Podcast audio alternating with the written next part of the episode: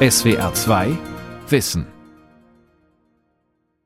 Mit dem Thema Faszination Wolkenforschung am Mikrofon Ralf Kaspari. Man weiß, dass Wolken sehr wichtig für das Klima sind. Ohne sie gäbe es keine Niederschläge, keine Vegetation und kein Leben auf der Erde. Deshalb versuchen Forschende auf der ganzen Welt genau herauszufinden, wie Wolken entstehen, welche Rolle dabei zum Beispiel winzige Feinstaubteilchen spielen und wie Wolken auf den Klimawandel reagieren. Darüber hat SWR-Redakteur Gabor Pahl mit Mira Pölker gesprochen. Sie ist Professorin für experimentelle Aerosol- und Wolkenmikrophysik an der Universität Leipzig. Ja, hallo Frau Pölker, schön, dass Sie da sind. Ja, hallo.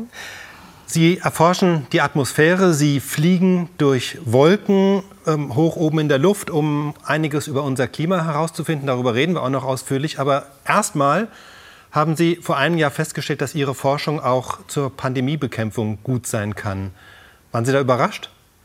Ja, also in gewisser Weise forschen wir ja auch daran, was die Aerosole, die in die Atmosphäre emittiert werden, für einen Einfluss auf die Gesundheit haben. Also wenn wir die einfach einatmen, aber dass jetzt meine Forschung irgendwie mit Pandemiebekämpfung zu tun hat, daran hätte ich nicht gedacht, nein. Jetzt müssen wir es ein bisschen auflösen. Inwiefern haben Sie es wirklich konkret beigetragen zu Erkenntnissen, die jetzt auch bei Corona, bei der Corona-Bekämpfung hilfreich sein können? Ja, viele von Ihnen kennen das ja wahrscheinlich, dass es jetzt so Rechner gibt, also wo man dann eben im Internet eingeben kann, wie lange bin ich in welchem Raum, wie groß ist der Raum, wie viele Menschen sind da drin. Ja, sprechen die, atmen die, husten die? Und genau für solche Rechner bieten wir die passenden Parameter. Also ich persönlich habe jetzt ein Paper geschrieben, wo ich die gesamte Physik und Chemie, die so wichtig ist, um zu verstehen, was für Aerosole kommen eigentlich aus dem Mund raus, was haben die für Eigenschaften, wie lange bleiben die in der Luft, welche Größe haben die? Und wie leicht kommen sie dann wieder in den anderen Körper rein, in denen ich diese ganzen Größen zusammenfasse, erkläre und dann eben auch die Parameter zur Verfügung stelle, die man genau für solche Rechner braucht um dann zu ermitteln, keine Ahnung, äh, wie groß Abstände sein müssen oder in welchen Räumen, wie schnell sich die Aerosole ausbreiten, so solche Dinge. Genau, richtig, ja. Also zum Beispiel ein wichtiger Parameter ist ja die Größe auch von dem Aerosolpartikel. Die ist zum einen wichtig, ja, wenn man überlegt, wie schnell kommt der Partikel denn auf den Boden, also wie schnell sedimentiert der. Also was ganz Schweres, ganz Großes, das fällt natürlich sehr schnell, zum Beispiel ein Stift, der fällt unheimlich schnell auf den Boden. Aber je kleiner der Partikel ist, desto leichter bleibt er in der Luft. Ja? Und zum Beispiel dafür ist es schon unheimlich wichtig, die Größenverteilung zu kennen und wie viele sind in welcher Größe. Also wie viele Aerosole sind in welcher Größe, wie schnell trocknen die, weil dadurch werden sie ja wieder kleiner, leichter. Und wie leicht kommen die dann in den Körper rein. Genau, das ist das, was ich zur Verfügung stelle. Uns allen hat jetzt die Pandemie viele Einschränkungen gebracht, von Maske bis Abstand bis äh, Einschränkungen beim, beim Ausgehen abends.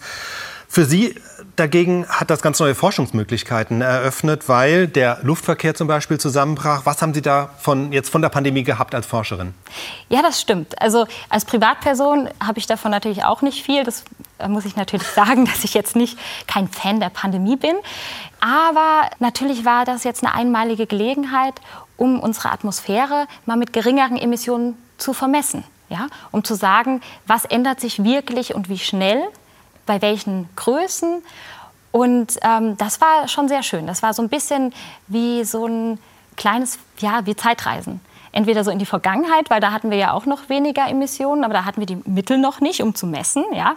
Oder vielleicht auch in die Zukunft, weil das ist so ein bisschen ja die Hoffnung, dass man eben auch in der Zukunft ein bisschen weniger Emissionen hat. Und dass man vielleicht zeigen kann, was, was würde das bewirken für uns. Das heißt, wenn Sie sagen würden, ähm, wir hatten jetzt zu Corona-Bedingungen die Atmosphäre wie zu welcher Zeit etwa? Ich würde sagen so vor 100 Jahren. Ja, so, also Aber war da die Luft nicht viel schmutziger durch die ganzen Industrieabgase, die damals eben noch nicht gefiltert wurden? Ja, das ist unheimlich schwierig. So genau wissen wir das eben nicht, weil wir vor 100 Jahren eben die Luft gar nicht so genau vermessen haben. Ja? Das war jetzt so eine private Schätzung. Aber können Sie sagen, also was hat sich jetzt nach Ihren Beobachtungen jetzt nicht im Vergleich zu vor 100 Jahren, sondern meinetwegen im Vergleich zur Vorpandemie, wie hat sich die Atmosphäre verändert? Ja, also ein Ergebnis, das wir aus unseren Messungen haben, ist zum Beispiel, dass wir 40 Prozent weniger Ruß in der Atmosphäre gefunden haben aufgrund des Lockdowns. Das finde ich eigentlich schon eine ziemlich hohe Zahl. Natürlich sind wir nicht stolz auf den Lockdown oder wir sind auch nicht stolz auf die Pandemie, aber auf 40 Prozent weniger Ruß könnten wir schon stolz sein. Mhm. Und weniger CO2-Emissionen auch? Ja, selbstverständlich. Wir haben weniger CO2-Emissionen. Jedoch ändert das nicht so viel an dem CO2 in der Atmosphäre. Das Ruß ist wesentlich kurzlebiger. Das bedeutet, in der Zeit, in der wir weniger emittiert haben, hatten wir dann auch wirklich weniger Ruß in der Atmosphäre. Also wenn wir überlegen, dass das Ruß ja auch schlecht für unsere Lungen ist, wir haben dann wirklich ein bisschen gesünder gelebt in der Zeit. Aber beim CO2 ist es ja ähnlich wie so ein Ballon. Da ist extrem viel drin und jetzt haben wir den ein bisschen weniger aufgeblasen, aber wir haben ihn weiter aufgeblasen. Das ist in dem Sinne ein bisschen anders. Jetzt gehen wir mal auf Ihre reguläre Arbeit jenseits ähm, von Pandemiebedingungen. Ich habe es gesagt, Sie fliegen durch die Atmosphäre, Sie fliegen durch Wolken, vermessen da etwas. Wie genau sieht das aus? Das Flugzeug, mit dem ich am meisten messe, das ist das Forschungsflugzeug HALO, heißt das. High Altitude Long Range. Das ist das größte deutsche Forschungsflugzeug. Und das betreiben ganz viele deutsche Forschungsinstitute zusammen. Und das fliegt jetzt gerade auch also High Altitude, also hohe, weit in der Höhe und Long Range, also große Strecken fliegt man damit. Genau, richtig. Wir können da bis zu 15 Kilometer hoch und bis zu 10 Stunden lang mhm. können wir in der Luft bleiben. Fliegen Sie selbst? Ich sitze natürlich nicht am Steuer des Flugzeugs, nein, das kann ich leider nicht. Okay. Ähm, aber ich war schon mit an Bord. Also es sind immer Flugwissenschaftler mit an Bord und sie betreuen dann die Geräte oder sagen dem Piloten, wo er hinfliegen soll. Gerade wenn es um Wolken zum Beispiel geht, ist es wichtig, dass da ein Flugwissenschaftler dabei ist, der sagt, okay, gut, ähm, jetzt da in die Wolke rein. Oder auch sonst, wenn wir fliegen. Wenn wir sagen, wir wollen jetzt so eine, eine gewisse Schicht in der Atmosphäre beproben, die bestimmte Eigenschaften hat, dann fliegen wir immer so schräg durch und gucken, wo ist die Schicht eigentlich jetzt und wo müssen wir messen. Also das ist dann schon wichtig, dass man das wissenschaftlich betreut. Mhm. Und die Messgeräte sitzen dann irgendwo im Bauch des Flugzeugs oder irgendwie an den Flügeln? Also ich kann mir das jetzt gar nicht so vorstellen. Man hält ja nicht einfach so einen Behälter raus und macht einen Deckel drauf. Das nicht, aber sonst alles. Also sonst alles, was Sie gerade gesagt haben. Also die sitzen im Bauch des Flugzeuges und es gibt auch Messgeräte, die wirklich an den Flügeln sitzen. Mhm. Und die Messgeräte, die im Bauch sitzen, die müssen natürlich irgendwie die Luft bekommen. Ja, das bedeutet, da haben wir Einlässe, die sind oben auf dem Flugzeug und unten. Durch diese Einlässe strömt dann die Luft und die vermessen wir dann im Flugzeug direkt. Und wir sammeln sogar auch Luft im Flugzeug. Also ganz so dumm ist das auch nicht mit den raushalten. Aber selbstverständlich ist das alles streng reguliert. Also jedes Gerät, was wir auf dem Flugzeug betreiben, muss denselben Anforderungen entsprechen wie jeder Sitz in einem Passagierflugzeug. Ja. Und Sie messen dort Temperatur, Luftfeuchtigkeit? Ich meine, das ist ja sehr kalt da oben. Minus 40 Grad oder so, ne? Genau, also das sind so Standardmessungen, dass man Temperatur, Luftfeuchte, Windgeschwindigkeiten, Windrichtungen und so Sachen, das misst oder auch die Position mhm. muss das Flugzeug selbstverständlich messen.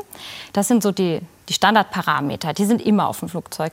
Und dann gibt es verschiedene Kampagnen, also je nach Forschungsfrage. Und dann wird das Flugzeug equipped. Und dann werden manchmal mehr Gase gemessen, manchmal werden eben die Wolken gemessen. Wenn die Wolken direkt vermessen werden sollen, also zum Beispiel die Größe von Wolkentropfen oder so, dann muss man immer an den Flügeln was haben. Ja? Aber das ist ja nicht in jeder Kampagne notwendig und wenn man das nicht braucht, dann lässt man es auch weg. Wenn ich jetzt so an Meeresforscher denke oder früher an die großen Entdecker, die wussten, okay, sie gehen dahin und erforschen jetzt dieses Land oder äh, diese Stelle im Meer. Die Wolken bewegen sich ja dauernd und verändern sich. Also sie haben ja keine Landkarte von Wolken am Himmel. Wie suchen Sie aus, ah, die Wolke ist es, äh, die ich jetzt mal anpiekse, wo ich jetzt meine Proben hole? Ja, das ist natürlich unheimlich schwierig. Wir machen das dann natürlich gerne, dass wir einfach in Gebiete gehen, wo in dieser Zeit, in dieser Saison besonders zuverlässig Wolken kommen. Zum Beispiel eine Kampagne haben wir im Amazonas gemacht während der Trockenzeit. Und da kann man mehr oder weniger die Uhr nachstellen, dass eben zu einer gewissen, also der Boden wird aufgeheizt, warme Luft strömt nach oben und dann entstehen so konvektive Wolken, die auch sehr vereinzelt sind. Und da konnten wir sehr schön die Beschaffung von Wolken und die Entwicklung von Wolken messen. Und dann sind wir immer zu einer neu entstandenen Wolke gegangen und haben immer an der Spitze der Wolke gemessen um eben kein Regen oder sowas mitzumessen. Ich meine, wie Wolken grundsätzlich entstehen, ist ja eigentlich relativ gut bekannt. Also die Luft muss mit Wasserdampf gesättigt sein. Es müssen Kondensationskerne da sein, wo das Wasser sozusagen sich anhaften kann, wo, also kleine Partikel, an denen der Wasserdampf kondensiert und sich die Tröpfchen bilden. Also was genau versteht man eigentlich noch nicht, wo Sie mit Ihrer Forschung Aufschluss geben wollen? Genau, also das, was Sie sagen, ist genau das, was man versteht. Und dann ist es aber ja doch so, dass wir es immer noch nicht so richtig schaffen, die Wolken zu reproduzieren, also jetzt so in Modellen. Und da kommt es so ziemlich auf das Detail an. Man hat die übersättigte Luft, also man hat genug Wassermoleküle in der. Luft. Ja? Und man hat die Aerosolpartikel. Und dann entstehen Wolken und manchmal gehen sie einfach wieder weg. Und dann entstehen sie wieder und dann gehen sie wieder weg. Und, dann, und irgendwann entsteht die Wolke. Und dann bildet sich die Wolke und dann wird sie größer. Und zum Beispiel, was ganz wichtig ist, ist, wie viele Wolkentropfen haben wir denn jetzt? Und das hängt ganz davon ab, was wir für Aerosolpartikel haben, also Kondensationskeime. Sind das jetzt ganz viele, sind das ganz wenige? Wenn wir ganz viele haben, dann haben wir ganz kleine Tropfen. Wenn wir weniger haben, haben wir ganz große Tropfen. Und abhängig davon entwickelt sich die Wolke unterschiedlich und dann regnet sie zum Beispiel oder regnet nicht, was natürlich total wichtig ist für den Wasserhaushalt. Ob jetzt eine Wolke regnet mhm. oder nicht, das merken wir ja selber ähm, in den trockenen Jahren. Selbst wenn da mal eine Wolke war, das hat uns ja nicht so sehr viel geholfen. Sie fliegen nicht nur, Sie haben ja gesagt, Sie waren auch zum Beispiel auf dem Jungfraujoch äh, im Berner Oberland, da wirklich mal eine Weile stationiert, also wirklich auf, weiß nicht, 3000, 4000 Meter Höhe. Das ist, ich war zufällig auch mal da in Grindelwald, also da zahlt man irgendwie 150 Euro für die Bahn einmal rauf und runter. Sie waren da einen Monat, was haben Sie denn dort gemacht? Da haben wir wirklich die Wolkenpartikel selber aus der Wolke geholt, haben sie getrocknet und haben sie dann direkt vermessen. Also das waren in dem Fall Eiskristalle. Also Wolkenkonzentrat könnte man das nennen. Ja, so könnte man das nennen, genau. Wir nennen das Residuen. Mhm. Und warum ich jetzt so Partikel immer gesagt habe, ist, weil es jetzt Eiskeime waren. Also das ist so, Sie haben ja selber gerade gesagt, wie hoch wir da sind. Und da ist es dann ja um die minus 20 Grad. Und da haben wir dann hauptsächlich ähm, Eiswolken. Und relativ zuverlässig eigentlich auch, dass wir da regelmäßig Wolken haben, weil die entstehen ja durch den Transport der Luft an den Berg. Dadurch mhm. haben wir da halt wirklich oft Wolken und können die sehr gut vermessen. Das heißt, die kommen ganz schön rum, oder? Also Amazonas, äh, dann mal in die Alpen. Warum müssen Sie immer in andere Gegenden fahren, um dort Wolken zu erforschen? Weil ich so als Laie würde ich sagen, Wolken sind doch mehr oder weniger überall sich recht ähnlich. Ja, die Krux an der Sache ist, um das Gesamtsystem besser zu verstehen und zu verstehen, wie, wie die Atmosphäre wirklich funktioniert, ist es ganz wichtig zu verstehen, wie sie unter Bedingungen funktioniert hat, bevor der Mensch da war. Und das wird jetzt extrem schwierig, weil dann muss man in Gegenden gehen, wo eben nicht so viel menschlicher Einfluss ist. Da kann man natürlich dann relativ weit hochgehen, also auf dem Berg. Mhm. Da ist man dann so aus dieser Grenzschicht, wo halt sehr viel von unserem Schmutz ist, bisschen draußen oder man geht eben in sehr entlegene Gegenden wo man nicht mehr diesen starken Einfluss hat. Und in Brasilien ist es jetzt eben nicht nur so, dass man da diese ganz saubere Luft misst, sondern auch eine sehr, sehr verschmutzte Luft. Das heißt, Brasilien ist für uns sowas wie, wie ein Labor mhm. in der Natur. Gut, aber wenn Sie in Gegenden gehen, die sehr entlegen sind, dann sind das ja auch nicht unbedingt typische Gegenden, die repräsentativ sind für sozusagen den unberührten Zustand im Rest der Welt. Das stimmt. Deswegen ist es ja auch so wunderschön, wenn die ganze Gesellschaft mal so für ein paar Monate einfach aufhört, 40 Prozent weniger emittiert für eine gewisse Zeit. Das sind natürlich ganz tolle Daten für uns auch. Und dann fahren wir natürlich nicht weg, dann messen wir das natürlich.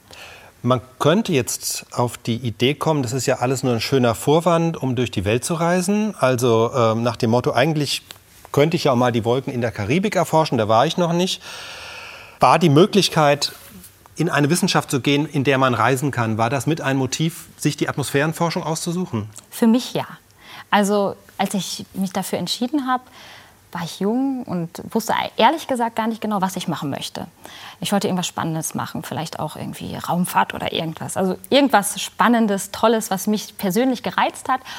Und deswegen habe ich mir die Atmosphärenforschung in der Tat ausgesucht.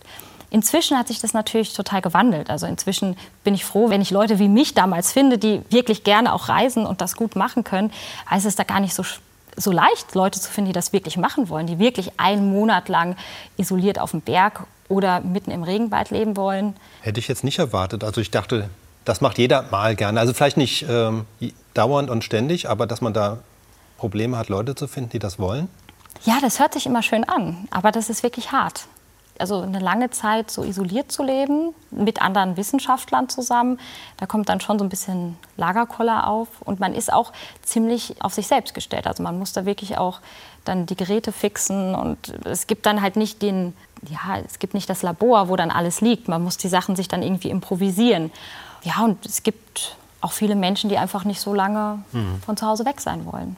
Sie haben gerade gesagt, das war jetzt nicht das, was Sie schon immer machen wollten, sondern Sie hatten auch Hauptsache irgendwas Spannendes. Sie hatten auch mal, das haben Sie uns mal verraten, äh, den Wunsch gehabt, Schauspielerin zu werden. Das ist jetzt irgendwie nichts, wo man auf die Idee kommt, ach, Schauspielerei klappt nicht, ich gehe in die Physik.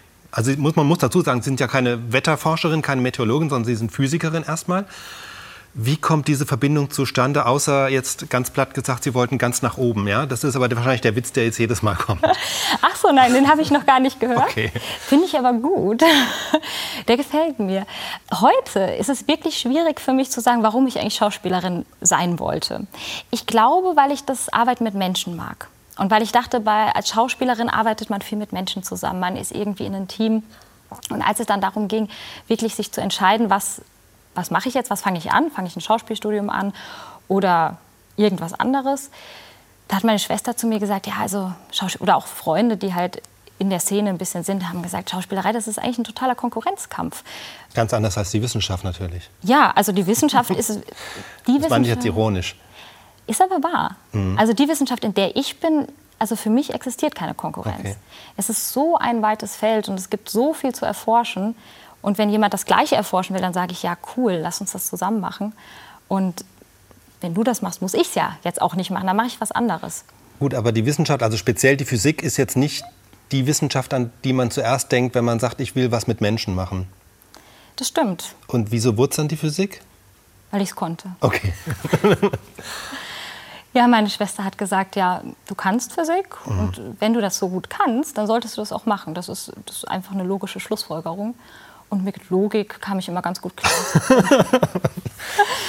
Sie haben gerade auch in einem Nebensatz gesagt, äh, auch Raumfahrerinnen hätten Sie sich gut vorstellen können. Sie haben sich ja tatsächlich mal auf eine Stelle beworben beim Deutschen Zentrum für Luft- und Raumfahrt und äh, haben erst hinterher das Kleingedruckte gelesen, dass da gar nichts von Astronautinnen stand. Ja, das war in der Tat eine Stelle, die sehr nah mit meiner jetzigen Arbeit verbunden ist und die dann auch wirklich dazu beigetragen hat, dass ich das wirklich auch dann wollte. Atmosphärenforschung, mhm. ja, also das also okay. war jetzt nicht Astronautin werden, sondern ich wollte einfach was Neues ausprobieren. Die Forschung, die Sie machen jetzt an den Wolken, an den Aerosolen in der Atmosphäre, steht ja letztlich auch im Zusammenhang mit der Klimaforschung. Also mit der Frage, wie verändert sich das Klima? Und auch da eigentlich das Gleiche nochmal, was ich vorhin bei den Wolken gefragt habe. Also ist beim Klimawandel es nicht auch so, dass man im Großen und Ganzen ihn verstanden hat? Also dass man weiß, okay, der Mensch ist zum größten Teil an dem jetzigen Klimawandel verantwortlich. Wozu muss ich jetzt noch so genau detailliert wissen, wie sich die Aerosole in diesen und jenen Wolken verteilen? Was ändert das tatsächlich an den Schlussfolgerungen zum Beispiel für die Klimapolitik? Das stimmt, ja. Also das Große und Ganze, das hoffe ich total, dass es verstanden ist. Ja. Was wir machen, ist in allererster Linie Grundlagenforschung. Das heißt, wir erforschen ein System, damit wir es verstehen. Und wir hoffen am Ende natürlich, dass es der Gesellschaft was bringt. Jetzt bei der Forschung, die ich jetzt gerade mache, ist es so, dass man schon so ein bisschen absehen kann, was es der Gesellschaft bringt. Weil wir haben ja nicht mehr viel was fehlt, ja, um das System zu kippen. Oder es ist schon am Kippen, das weiß man nicht so genau. Und genau darum geht es. Es geht um die Details. Zum Beispiel die Aerosole und die Wolken, die können ja die Atmosphäre kühlen, aber auch wärmen. Und was sie dann unterm Strich machen, wissen wir so genau noch gar nicht alles. Ja, das, das, ist ja das, was man oft liest, also dass die Wolken in diesen ganzen Klimamodellen eine der großen Unbekannten ja. noch sind. Also nicht der total Unbekannten, aber dass da vieles einfach noch nicht verstanden ist, weil, wie Sie sagen, sie können beide Effekte haben. Sie können mhm. die Sonnenstrahlung abschirmen, das heißt also zu einer Kühlung beitragen. Sie können genauso gut aber auch die Wärmerückstrahlung in den Weltraum eben auch am Boden halten und somit eher zu einer Erwärmung beitragen. Können Sie da sagen, wohin jetzt da der Trend im Moment geht? Also was der Klimawandel mit der Bewölkung zum Beispiel auf der Erde macht? Das ist schwierig zu sagen. Also ich kann zum Beispiel jetzt mal eine Anekdote erzählen, die, die damit zusammenhängt. Ein Kollege von mir aus Leipzig, der hat mal erforscht, was passiert, wenn man an einer Stelle in Amerika künstlich Wolken erzeugt. Und dann wurde es da kühler, ja, weil das waren tiefe Wolken und das sind ja die Wolken, die eben so eher kühlen, die hohen sind die, die eher wärmen. Und dann hat er festgestellt, dass dann die Arktik sich erhitzt. Und das ist eben genau das, genau das Problem an der Sache. Ja? Es kann sein, dass an einer Stelle jetzt mehr Wolken sind und an einer anderen weniger. Also mhm. jetzt hier in Europa fühlt es sich für mich persönlich so an, als hätten wir ein bisschen weniger. Im Amazonas haben wir jetzt auch nicht das Gefühl, dass es viel mehr ist. Also es ist wirklich das ist, das ist aber genau das, was man nicht so einfach sagen kann. Hängt die Wolkenbildung auch davon ab, äh, ich sage mal ganz platt, was für Staub oder was für Ruß und was für Partikel in der Luft sind? Ja, absolut. Das ist ja genau das, weshalb wir da forschen müssen. Ja? Wir haben eine gewisse Anteilzahl von Aerosolen. Mhm. Ja? Und dann sagen wir mal, das Ruß, das ist überhaupt gar kein guter Kondensationskeim für Wolken. Und dann ist die Frage, wir wissen gar nicht, ob der überhaupt wirklich kondensiert oder nicht. Wahrscheinlich, wenn er, wenn er ein bisschen beschichtet wird mit anderen Stoffen. Aber das ist zum Beispiel schon mal so eine Frage. Ja? Und dann ähm, haben wir ganz, ganz viele Stoffe und dann ist aber nur ein Teil davon, kann dann als Kondensationskeim eigentlich agieren, wenn wir eine ganz schmutzige Luft haben. Wenn wir eine ganz saubere haben, kann es sein, dass alles als Kondensationskeim agiert, selbst was das eigentlich gar nicht so einfach aktiviert, sagt man dazu immer. Mhm. Also da kommt es ganz drauf an, was das für chemische Eigenschaften hat, der Stoff. Da ist es ganz wichtig, dass der wasserlöslich ist. Also wenn was wasserlöslich ist, dann verdünnt sich das Wasser, was sich oben drauf setzt. Und dann hat man an der Oberfläche von den entstehenden Tropfen eben nicht nur noch Wassermoleküle, sondern auch was anderes. Und an der Stelle, wo das andere sitzt, kann ja kein Wasser mehr entfliehen. Und deswegen ist es leichter, dass so Partikel aktivieren, als wenn Sachen nicht löslich sind, wie Ruß. Ruß ist ja gar nicht löslich. Ja. Mhm. Das sind diese Details, die ganz wichtig sind für die Atmosphäre und wie wichtig das jetzt wirklich für den Klimawandel ist, das weiß man eben noch nicht genau. Aber das würde ich gerne beantworten. Mhm. Aber inwieweit könnte jetzt die Wolkenforschung tatsächlich zu Erkenntnissen kommen, die die ganzen Klimamodelle noch mal auf den Kopf stellen oder in eine völlig andere Richtung bringen? Also was sind da wirklich noch Überraschungen zu erwarten? Ich glaube, so richtige Überraschungen nicht, aber dass wir besser werden. Sie sagen ja auch, Sie erforschen auch vor allem so die Aerosole, das heißt also die Staub- und Rußpartikel.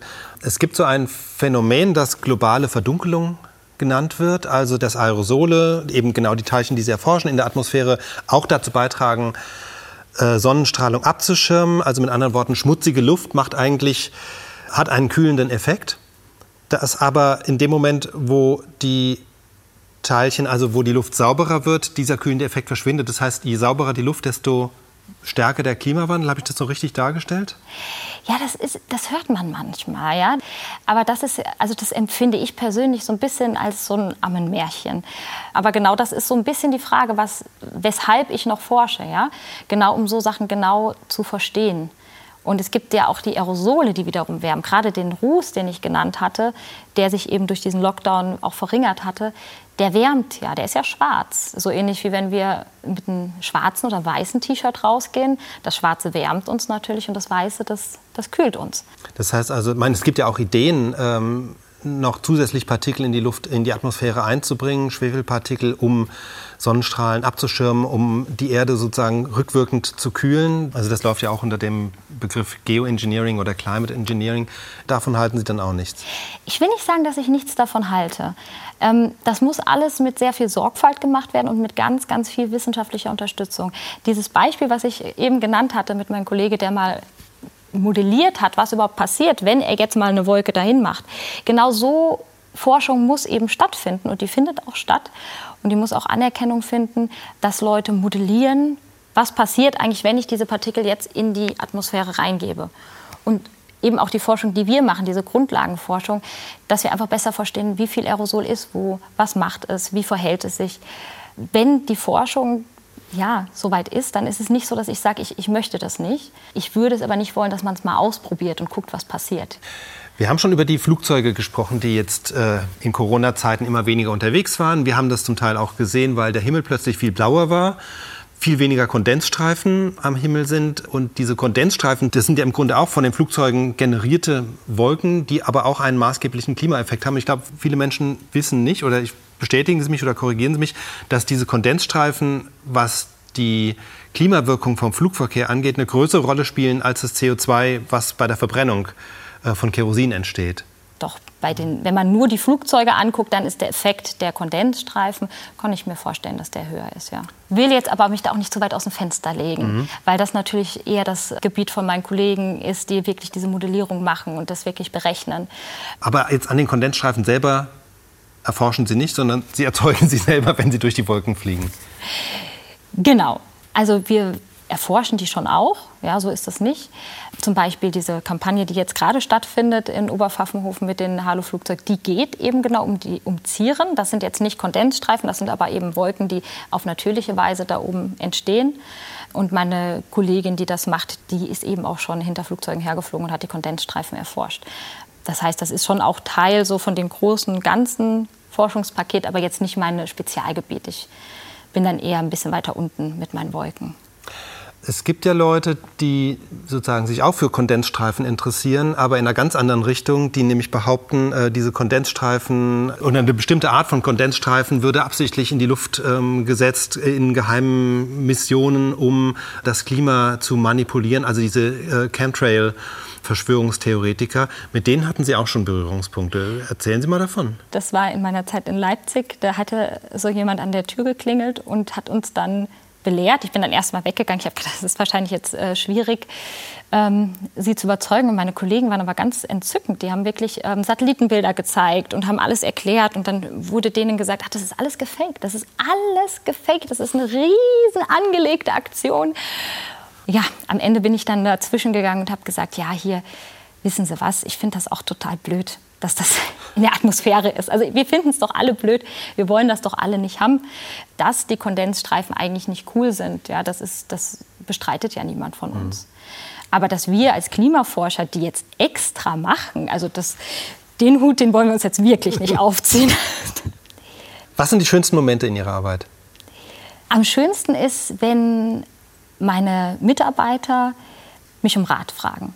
Also am, am, allerschönsten ist sogar wirklich, wenn es ein bisschen knifflig ist, wenn es vielleicht sogar was Persönliches ist, wenn ich merke, die fühlen sich angenommen, die fühlen sich gut aufgehoben und die können mit mir über, ja, über wichtige Sachen sprechen und die nehmen mich als ähm, beratende Person. Das, das freut mich einfach, sowas mag ich. Was sind die ätzendsten Momente?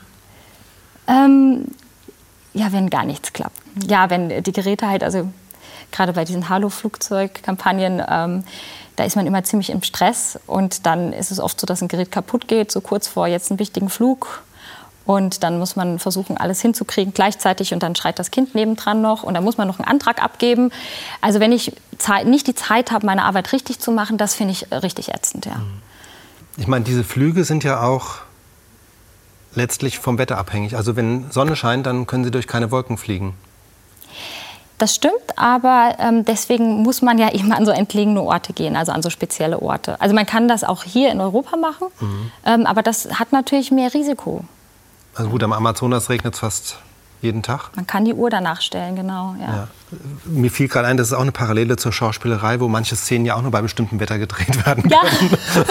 genau, also so ganz weit weg bin ich gar nicht gegangen, das denkt man sich so. Aber ja, doch.